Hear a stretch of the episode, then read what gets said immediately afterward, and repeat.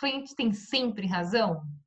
Aí eu discordo quando as pessoas falam que sim, que tem, porque o cliente, é, sendo cliente, ele já tem razão. Eu discordo. Por quê? Vamos lá. Como que eu justifico a minha resposta? Primeiro, o cliente conhece o tema? Ele sabe o que, ele está pedindo no cartório? Ele sabe o que, que o cartório pode ou não pode fazer dentro das normas?